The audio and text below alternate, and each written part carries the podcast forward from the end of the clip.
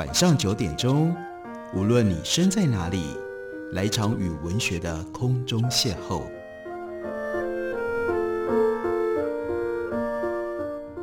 杨照谈书，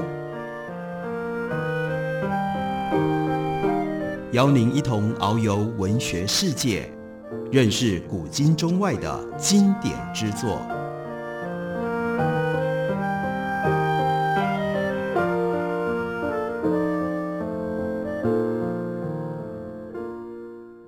各位听众朋友，大家好，欢迎收听杨照谈书。本节目以台北广播电台 FM 九三点一，每个星期一到星期五晚上九点为大家播出。我是杨照，在今天的节目当中，要为大家继续来介绍妻人生的作品。妻人生八十一岁，刚刚过世。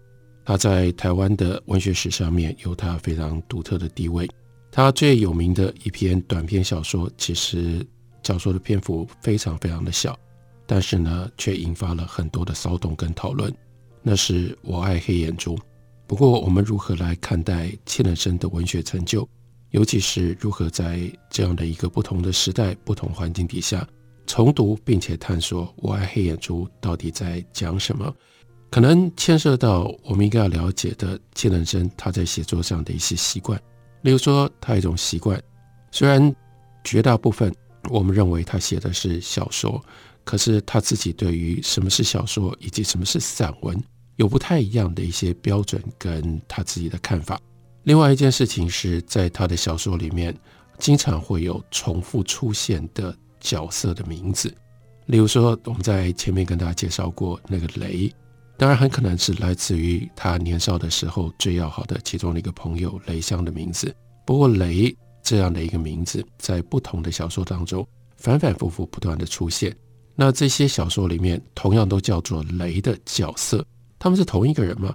或者是说他们彼此之间有些什么样的关系吗？我们个别的读每一篇妻人生的短篇小说，我们得到的是一种感受。但是如果我们比较完整的读他许许多多不同的作品，也许就会产生另外的一些关联，提供我们对于如何理解他想要在小说里面表达的这些感觉。对于如何理解他在小说当中所要表达的情感或者是经验，可以更多一些线索。另外，千人生经常引起争议，是因为他会将我们表面上看不出来有彼此关联逻辑的东西放在同一篇作品当中，因而引发到底这些各个不同的部分如何组成一个全体，还是说根本没有这个全体的存在？乃至于他的一篇跟一篇的作品当中，到底他们是个别独立的，还是有所联系？这都需要我们更认真的去探索。因为有用这种方式，因为有这种特殊用心设计写作的态度跟方法，就使得我们在阅读妻人生、了解妻人生的时候，可能要更多费一点点心，可能更要稍微再专注一点。像是前面讲到了《我爱黑眼珠》。如果读妻人生的作品的话，会知道黑眼珠不只出现在我爱黑眼珠的这篇小说当中，他另外写了一系列的作品，既像小说又像散文，叫做《黑眼珠与我》。而《黑眼珠与我》当中，这个黑眼珠也是一个角色的名称，她却是一个非常非常纯真的少女。在最早出现黑眼珠的文章里面，妻人生是这样写的：“我的妹妹，我的学生。”我的朋友也是我的知己，小妮子黑眼珠是我在发源地公园作画时的忠诚伴侣。当我聚精会神对着仿佛住着快乐长胡子老矮人的宫堡的山城风景做着油彩的素描时，他站在我的身后，激动地对画面投下惊异和感动心悦的眼神。我稍微休息，回头征求他的意见，那么他会将两只。细弱光滑的手背放在我的肩膀上，洁白细嫩，无论在哪一个角度观看，都是俏皮可爱的脸容，显得高兴满意的微笑。假如他有异议，他就学着电影中女主人对男主人翁亲爱鼓励的表示，在我的宽阔而有丝丝皱纹的前额，轻轻地把他的小嘴唇靠一下，然后害羞地说：“加深。”我书房的圆窗户，海域的日子黑眼珠毫无隐藏他那幼稚年龄的轻跳动作，毫无顾忌地在沙滩或岩石上奔跑，在浅水处疯狂地打水，叫我坐马，他骑在背上，高声地唱着我教给他的意大利民谣。有时他自动地为我穿上蛙人绿色鸭脚，他躺在黑橡皮圈上，催促我带他到海中去，直到他认为离沙滩很远，才肯停下来。游回岸时，他就舞动水油油的双腿，手臂依然照我的指示做有序的滑动，但黑眼珠带着虚荣，故意朝人挤的地方滑去，而把我当作一条猎获的大鲨鱼。在后面跟着，有时他灌我黑麦酒，亲手喂我牛肉干。他的皮肤越被温暖的阳光晒红，他的黑玉香的眼珠越加迷人可爱。他从不自赏他自己的美丽，却从我之中懂得他自己的美丽。我像他家族中的长兄，从星期一到星期六，像挽着我家族中最年幼的妹妹。在朦胧的清早，经过灰色的九份街道，寂寞地数着石阶到山腰的国校去上学。晌午时分，我站在三年级的教室门口，看着他整理书包，向老师敬礼，雀跃地跑出来。黑眼珠小精灵，我的小精灵，他永远不停地发问，他永不疲倦地跳着恰恰舞。他常掏出手帕为我擦去怀乡的眼泪，我也失去他扭曲的脸孔上因过度调皮被母亲责骂的受屈的泪水。黑眼珠是我的快乐，黑眼珠，他说他的小脸孔完全像我。黑眼珠在安宁、静默而和平的夜晚，躺在小床上，只愿让我屈身在他纯洁干净的耳上亲吻，晚安。这样一个在散文式的叙述里出现的黑眼珠，是三年级的一个小女孩。当然，这个小女孩有她天真的一面，也有她天真当中带着曲折的情感。其中有一段说：“我的右眼睛红肿得像市场贱卖的红木鱼。”黑眼珠陪伴我到外科彭医生的地方，和蔼可亲，额下蓄着一把羊胡须的彭医师。从庭院的靠背椅站起来，向我们走来。他微笑着，仿佛一位教堂的牧师。他抚摸黑眼珠的黑发，再望望我的眼睛。医生说：“沙眼发炎，不必担心，它会消去的。”彭医师吩咐他的助手，那位蜡一般苍白的女护士，替我洗眼、涂药、打针。护士一切都做得特别缓慢。为了和我说话，她手中的药针一直没有插入我的手背。我就半开玩笑地对护士说：“当然，我会娶一位善照顾的护士，做我将来的妻子。”黑眼珠这小精灵依靠在门口，凸着高嘴巴，生气看我让护士最后用湿棉纱布贴在眼睛上之后站了起来。我笑着唤叫他，他不回答我。我伸手去牵他，他打我的手。晚饭时，他把自己锁在书房里，像一位失恋的女人般痛哭着。这样的一个小女孩，在齐泽真笔下，另外有这么样鲜明的、非常特殊的形象。那是在春天的夜晚，缓慢温柔、发着音乐的瑞川流水，映着三月雪白的月光，银波闪耀。有如我家乡沙河三角洲一带的景色，令我想望。黑眼珠独自在朦胧灰色的草坡上舞着小夜曲，一个在下星期五母检会时要表演的节目。细瘦的手臂假装着晚霞上下摇摆，仿佛一只拍翅欢跃的天鹅。他沉默扬手对着我，对着大地的母亲，那感伤忧郁的流水，对着。宁静的天空和微笑的月亮，和他自己小身躯的灰色影子追逐、浪唱、奔跑、跳跃。我坐在一块圆石上，望望河水，又望望那舞蹈。我细思我的生命与黑眼珠动作的哀诉相仿佛，一定那月光把我颊上的泪痕照得闪亮，软绒上的小天使突然神话般不可名状地舞着，舞着，在春天的夜晚，月光底下，像小精灵一般舞着的一个小女孩。还有这么一段，他说：“我知道在这初夏中，在哪里可以摘取到蔷薇花和紫色喇叭花。蔷薇我们只要白色的带回家，紫色喇叭花茎短脆弱，容易枯萎。”我们会将它插在衣袋，随意的丢弃。而它们在九份只有一个地方有，就是传说中会吃路人的骆驼石下一座孤坟的侧旁。身边有黑眼珠，这路程就变得畅快有趣。它左右环顾，在霜绿中粉白的小径跳跃前进。和柔的星期天早晨，那带时的阳光照着。他的颈背，赤裸的手背，短裙下走动的腿，红色的尖头平底鞋，仿佛两只竞赛的跳鼠，交替的跃高俯下。他不停转头回看我，生怕我距离他太远。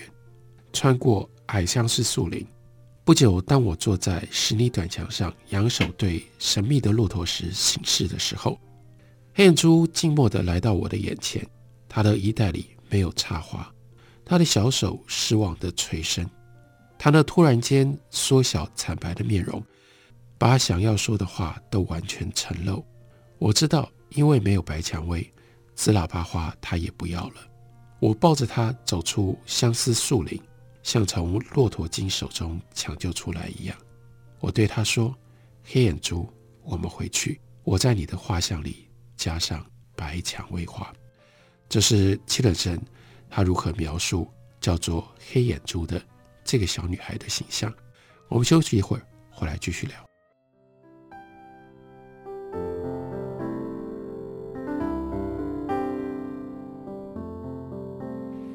听见台北的声音，拥有颗热情的心，有爱与梦想。的电台，台北广播 FM 九三点。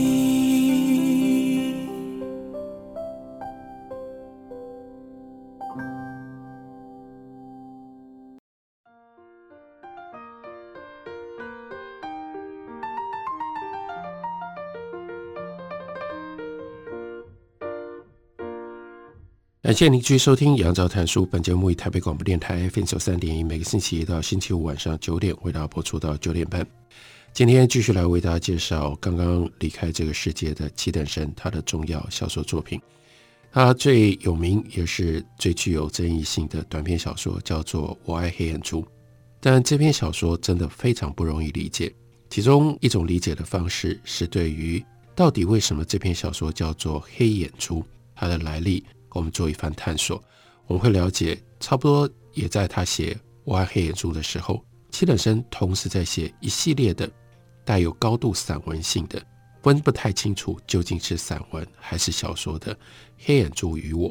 这《黑眼珠与我》当中的黑眼珠是一个非常小的天真的小女孩，我们可能要记得这样的一个形象这件事情。另外，在他写《我爱黑眼珠》的前后。甚至几乎是同时创作。他写过一篇小说，叫做《惭愧》。惭愧讲的是一对兄妹之间的经历。这篇小说的写法联系到《黑眼珠与我》当中，讲的也是一个大哥哥面对着这样的一个小女孩，他所产生的一种纯洁、不可取代的感情，就使得我们会特别注意到这样的一个情节。这篇小说的标题叫做《惭愧》。一开头就说，群聚的学童的戏吵，日日侮辱着这个女孩的心灵。这群村童永远知道别人的秘密，在山野牧牛的时候，一直未曾见识过这女孩，一定是没有设防的大人们的会谈，被他们灵敏的耳朵听到了，谁知道她是童养媳的身份。那位将来指定要跟她匹配的男孩，却羞于护卫她。敢于挺身反击，沿路的嘲笑，反而卑躬的和他们结成一大群，插在他们喧闹之中，就像是一个宣誓过效忠的叛臣。但是走过沙河桥，他心就顺畅了。穿过树丛、木马黄树之后，他能够见到那间瓦屋的时候，掏出手帕把脸上的泪水擦掉，会见到自己勇敢的哥哥，就会自然卸下了心里的惧怕。在险恶丛生的校园里，他的哥哥常常走到这个女孩的教室走廊上，巡守着是否有人欺负她。小女孩也时常跑到哥哥的教室里去，似乎他们之间共用着一些上学的用品，共饮着一只习字的小茶杯。哥哥会教她，让她感觉到疑难的算术。中午放学，兄妹两个人一起回到瓦屋里吃午饭。冬天遇到风雨的日子，这个女孩便有理由自己决定在镇上住下三天或者是五天。在这些屋外充满着狂暴的夜晚，他们在屋里静静做完功课，把书本收拾在书包里。哥哥撑着油灯，妹妹跟随在后面，小心地爬上一张铺着干稻草的软床上，在早睡人的身边空下的位置。躺下，到深夜，因为寒冷，所以兄妹不知不觉都依偎在一起。但夏天就没有人敢留小女孩了，小女孩要单独回家，不许有人说出来要留她。这是再三被大人警告过的。她表现出勇敢，小小的心胸懂得要抑制她的情感。没有人留她，时刻一到，她就自动回到。那所山野当中的农家，第二天来上学的时候，照样由书包里掏出他采摘来的分镇、番石榴、熟葡萄，为整个贫穷的家庭带来一些蔬菜。所以，这个小女孩她的亲生的家庭在镇上非常的贫穷，所以呢，她就被送到了比较有钱的农家里面去当童养媳。因为这样的经历。所以呢，他上学的时候，童养媳是一个非常奇怪，对于小孩来说，当然很难理解的一种身份。因此呢，其他的这些男孩，甚至包括他自己家里面，他未来的丈夫，都在路上一路嘲笑他。这是女孩小的时候的遭遇，而她有亲生的哥哥，会特别的保护她，但这个哥哥再也无法抑制了。有一天，小女孩告诉哥哥，在路上又遭受到极大的侮辱和攻击。哥哥以单薄的体力奋勇为她复仇的结果，也受到了伤害。这一天，他们在黄昏当中的分别，就显现出异常的悲愤和痛苦。哥哥忍不住就安慰妹妹说：“阿紫，我长大赚钱，一定会把你买回来。”就为了这句话。手指像刺穿了一层薄膜，终于算是把一切泄露出来了。这个女孩长期心胸的意志，感情也崩溃了。这是夏天，所以她不能够留在亲生家庭的家里面。这不是她可以留下来住的季节。她怎么也不回农家去了。小女孩变成了一个十足的小孩，苦劝也不肯动摇。门前的竹篱笆被他小身体的依靠。轰然倒塌了，闯祸的哥哥在屋里遭到刑罚了。他不想回到做童养媳的那个家里，但没办法。这是开头，但是很快的就经过了几年。经过了几年，这个哥哥知道妹妹后来并没有嫁给他当童养媳的那家里面的那个男孩，他跟他的养父母也解除掉了户籍上的关系，而且据说。这个妹妹已经离开了农村，置身在都市里面做事了。哥哥知道这个消息的时候，他自己也在都市里，所以心中狂跃着，想要会见妹妹，可是却怀有一层久远的记忆的戒心，就是能够光明磊落的去找她，也不知道她现在居住在何处。日子看起来真的是在操纵变化着人呢、于是他们两个人。却在一个非常奇特的状况底下巧遇了。妹妹在道路上的迈步被平交道的讯号阻挡住了。哥哥站在栏外，意外的发现对面的栏外也站立着妹妹。两个人并没有看清对方的模样之前，本能的脸容上现出一阵亲爱的惊喜。然后，他和她开始互相审查着对方。女孩的头发长垂下来，被风撩披得有点凌乱，没有施半点化妆的脸，暴露出操作的轻渠。衣服是旧货，模样像个女仆之类的角色。而哥哥呢？他唯一表现在外面的，就是给人一种跟年龄不相称的忧郁和苍老。这个时候，火车通过了，巨兽帮的火车冲进到他们之间，货车的黑皮车厢连续而快速的闪飞着，遮掩了涌现在他们脸上的失望色彩。最后一节的车厢有如强拖过去的浪唱而无奈的孩子，就像是当年这个女孩被迫。一定要离家的时候那个模样，所以多年之后，哥哥跟妹妹不可避免地站在道上相逢了。哥哥感觉到他的妹妹的眼睛像对他质询着这样一句话：“你现在这样，要如何把我买回去啊？”表面上，他们两个人正像过去一般相识的友人一样寒暄几句很平常的话：“你要去哪里啊？我们要特别去哪里？”你要到哪里去啊？我没有啊。那你现在住哪里呢？我住南门。那你呢？我住东门。这些地名所代表的位置等于天涯海角。谈到这里，都停顿了，互相之间形成一种不安的窘状。因为认清了对方的贫贱之后，这种相见反而生出了愤怒。来往的人都对他们摩擦着，终于分开了，连道再见都不敢脱口。好像突然为了细故乡恶不欢而散，或者是像一对情侣内心藏着秘密的爱情，怕路人识破，带着羞涩匆匆拆开，分道而去，非常非常的悲哀。因为哥哥并没有赚钱，妹妹也仍然辛苦着，所以他们反而相逢了，不知道要用什么样的方法可以面对彼此。这是小说的第二段。小说又很快地进入到第三段，在经过了十几年，日子完全改变了人。哥哥经过了奋斗，却给他灵肉带来了有形的伤残。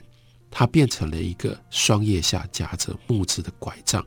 然后呢，他听说在都市里有一条晚上有很多外国人出没、饮酒作乐的街道，白天那是去那里乞讨最好的地方。白天在这条街上。呈现的是一种冷漠，门户都紧闭着，或者开着洞穴式的小门，里面是一片漆黑。这个已经变成残废的哥哥，耐心地挨户叩门乞讨，但没有人应对。已经都过了中午，难道还太早吗？他觉得他自己被骗了，但我们也可以预期会发生什么事。在这几秒当中，有一扇像纸牌一样方形而轻的。中央小门拉开了，一位身上裹着透明亵衣、脸上还未洗去昨夜的浓厚脂粉、浇着眉睫、染着金发的怪样女人，手中握着钞票伸出来递给他。他回头看那个女人，那个女人发现是他，瞬间那张被斜射进来的日光照耀，仿佛淋了一脸油彩的脸孔，急剧的变化扭曲起来。而这个哥哥，那壮急的心胸，就像藏着一只在体内驰骋的鹿，接过钞票的手在颤抖。他害怕在这个时刻说出话来。然而，对面的这个女人几经挣扎，想要开口对他叫唤。他心里面一直在想：不要认吧，不要认吧。他摇摇头，暗示他不要说。任何多么巧妙的语言，在这一刻都会破坏着痛苦。所以呢，他转身默默地走开，知命的永远没有再走这一条已经不是台湾人的街道来。非常悲伤的一篇小说，关于兄妹之间的命运极其痛苦。把这样的小说和前面所提到的《黑眼珠与我》所描述、所形容的那样一种天真跟感情。接连在一起，然后呢，同时了解黑眼珠对于契尔森来说，代表着曾经如此纯真的一种哥哥对于妹妹的感情。那我们再读他的《我爱黑眼珠》，我们就会读出许许多多不一样的线索、不一样的意义来了。感谢你的收听，我们明天同一时间再会。